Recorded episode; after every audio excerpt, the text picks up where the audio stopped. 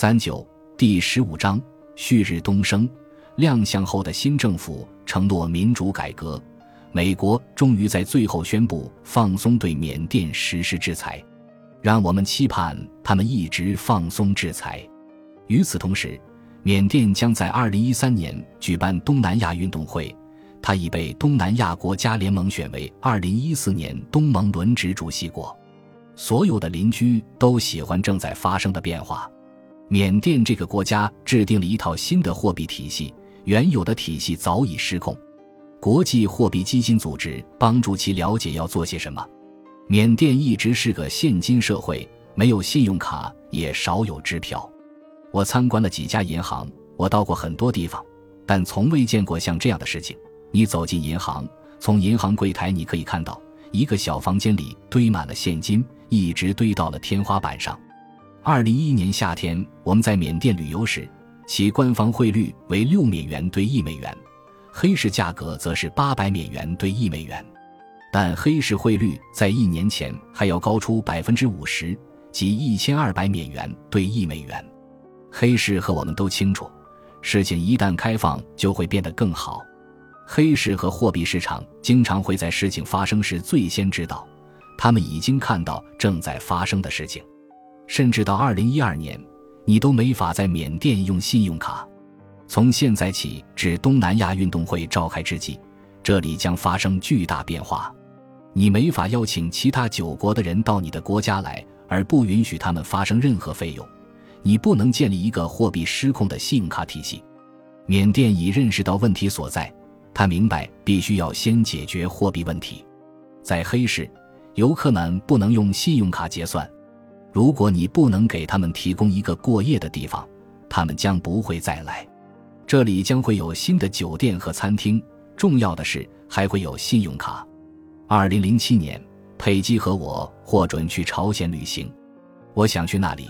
因为我有个感觉，变化已经来临。我想看看我能看到的一切。在那里，我们做了四天游客。佩姬那时正好怀着小蜜蜂，有几个月身孕。我不是那种跟旅游团的人，我喜欢用自己的方式设计自己的行程，然后决定去哪里吃什么。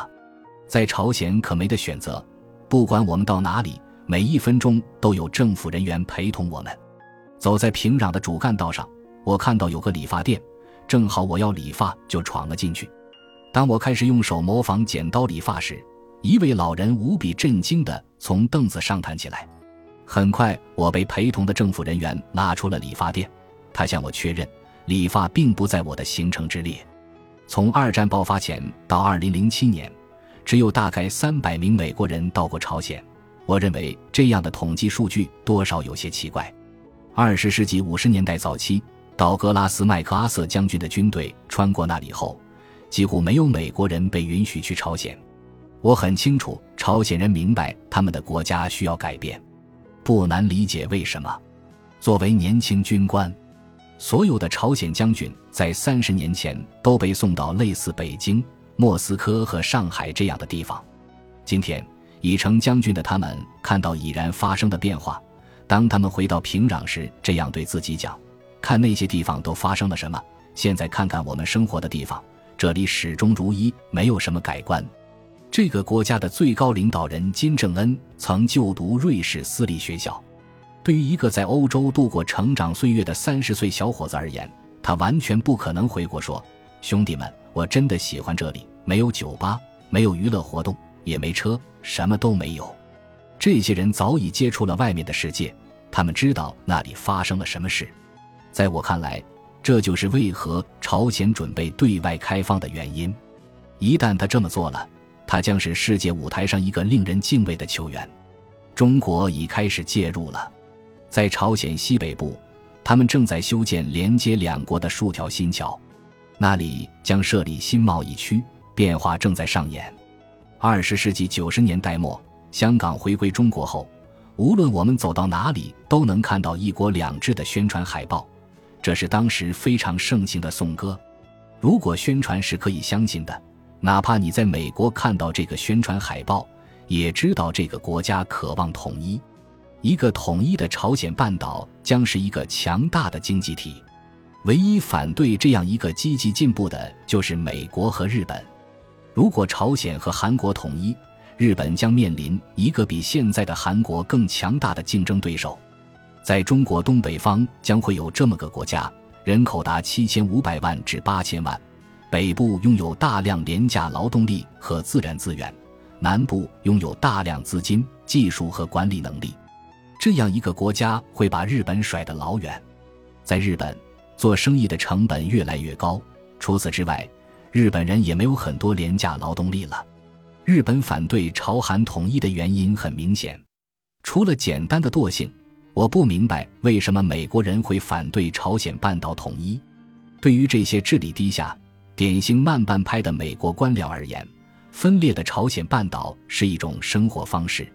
数千美国士兵驻扎在韩国，这有点像某种产业。它的持续发展是整个官僚机构赖以生存的条件。在美国封锁古巴的过程中，你可以看到同样的思维方式。那时人们出于政治因素这样做，而不管它正确与否。但如今在华盛顿有这么一群官僚和说客，他们的职业就是靠我们对古巴实施经济封锁过活。他们花了大量时间提醒那些选举获胜的官员。所有古巴流亡者选民都在佛罗里达州。事实上，这都是些古巴流亡者在美国的孩子和孙子。他们根本就不在乎菲德尔·卡斯特罗是否能认出他的名字。美国又一次搬起石头砸了自己的脚。欧洲人、墨西哥人、加拿大人、南美人涌入古巴，购买当地房产，在当地投资。最终，当美国解除封锁，聚集在岛上时，同样，这些人会在沙滩上等待着我们的到来。他们向我们出售房产，价格是以前的三倍。这只是我们去年参加晚会时的例子。因为政府保护我们，就像他们保护我们免受朝鲜伤害一样。我对美国宣传这些相关的流氓国家持怀疑态度。这种宣传无情又负面，我们获得的信息几乎肯定是扭曲的。有人可能会问：朝鲜的投资机会在哪里？我是在市场上投资，那里没有市场，因此我得去找公司，也许是中国或者其他亚洲公司来投资。这些公司将受益于朝鲜的对外开放。我现在并不知道有这样的公司，但朝鲜这时已经为工厂、宾馆、餐厅以及其他任何产业做好了准备。朝鲜也什么都没有，没有手机，没有互联网，就像缅甸。这个国家缺乏最基本的生活物资和高科技服务。的确，缅甸有互联网，但并不普及。是的，这两个国家都有香皂，但远远不够。是的，这两个国家都有电，但远远不足。我相信，旅游会为朝鲜带来投资机会。这里只有两千五百万朝鲜人，他们自己在世界上旅游不会有大的爆发。但若是韩国人去朝鲜旅游，则可能会有迅猛的增长。这里会有惊人的婚姻产业，因为韩国男多女少的状况很严重。韩国男人可以在洛杉矶或皇后区找老婆，但是韩国新娘主要来源还是在朝鲜。北方并未遭受困扰南方的人口问题。我期望能找到一种同时在朝鲜和缅甸投资的良方。这两个国家的主要变化。是我现在所看到的最为激动人心的事情。让我们展望未来。另一件令我极为看好的是未来二三十年中国人的旅游。过去数十年，中国人一直很难出国旅行，现在则比较容易了。现在对中国公民而言，拿个护照很容易，很容易就可以从国外取到钱。我记得二十世纪八十年代时。我们在纽约突然开始看到日本游客出现在麦迪逊大道上，人们很奇怪，他们都是从哪里来的？日本人随后成群结队的满世界旅行。日本人口有一点二五亿，而中国有十三亿人，后者超过前者十倍。你会看到中国人满世界都是。中国人不仅放眼看世界，他们还会深入自己的国家游走四方，无论国内游还是国外游。中国的旅游业将爆发式飙涨。最近我去了中国好几个城市，其中一个是四川省会成都，这里有世界著名的大熊猫抚育和研究中心——成都大熊猫基地，佩姬和我带着孩子们去了那里。世界上百分之八十的大熊猫都是在中国西南的四川省发现的。这个基地每年吸引十万旅客来此参观。我也去了中国南部湖南省会有七百万人口的长沙。我注意到一件事：这里所有的宾馆都是满的，所有的娱乐和文化景点都挤满了中国游客。千禧年环球探险期间，我们开车穿越中国，在兰州的一个集市上，佩姬和我看到了来自哈尔滨的冰雕展览的宣传。我们错失了壮观的哈尔滨国际冰雪雕塑节。这个节日每年一次，不过我们对自己承诺，总有一天我们会去那里的。二零一二年中国农历新年期间，我们终于和孩子们参加了冰雕节。源于西伯利亚严冬的冷风。现场温度在零度以下，现场就是个巨大的雕塑。冰雕现场有足球场那么大，里面有各种全尺寸建筑和纪念碑。整个城市景观照明由内部厚达三英尺的晶莹剔透的冰构造而成，这简直是奇迹。乐乐特高兴能和当地人一起放爆竹迎新年。冰雪雕塑节平均每年吸引了来自各地约八十万游客。你会看到中国亚洲旅游业的快速扩张，这将会成为我们这个时代增长最快的行业之一。本集播放完毕，感谢您的收听，喜欢请订阅加关注，主页有更多精彩内容。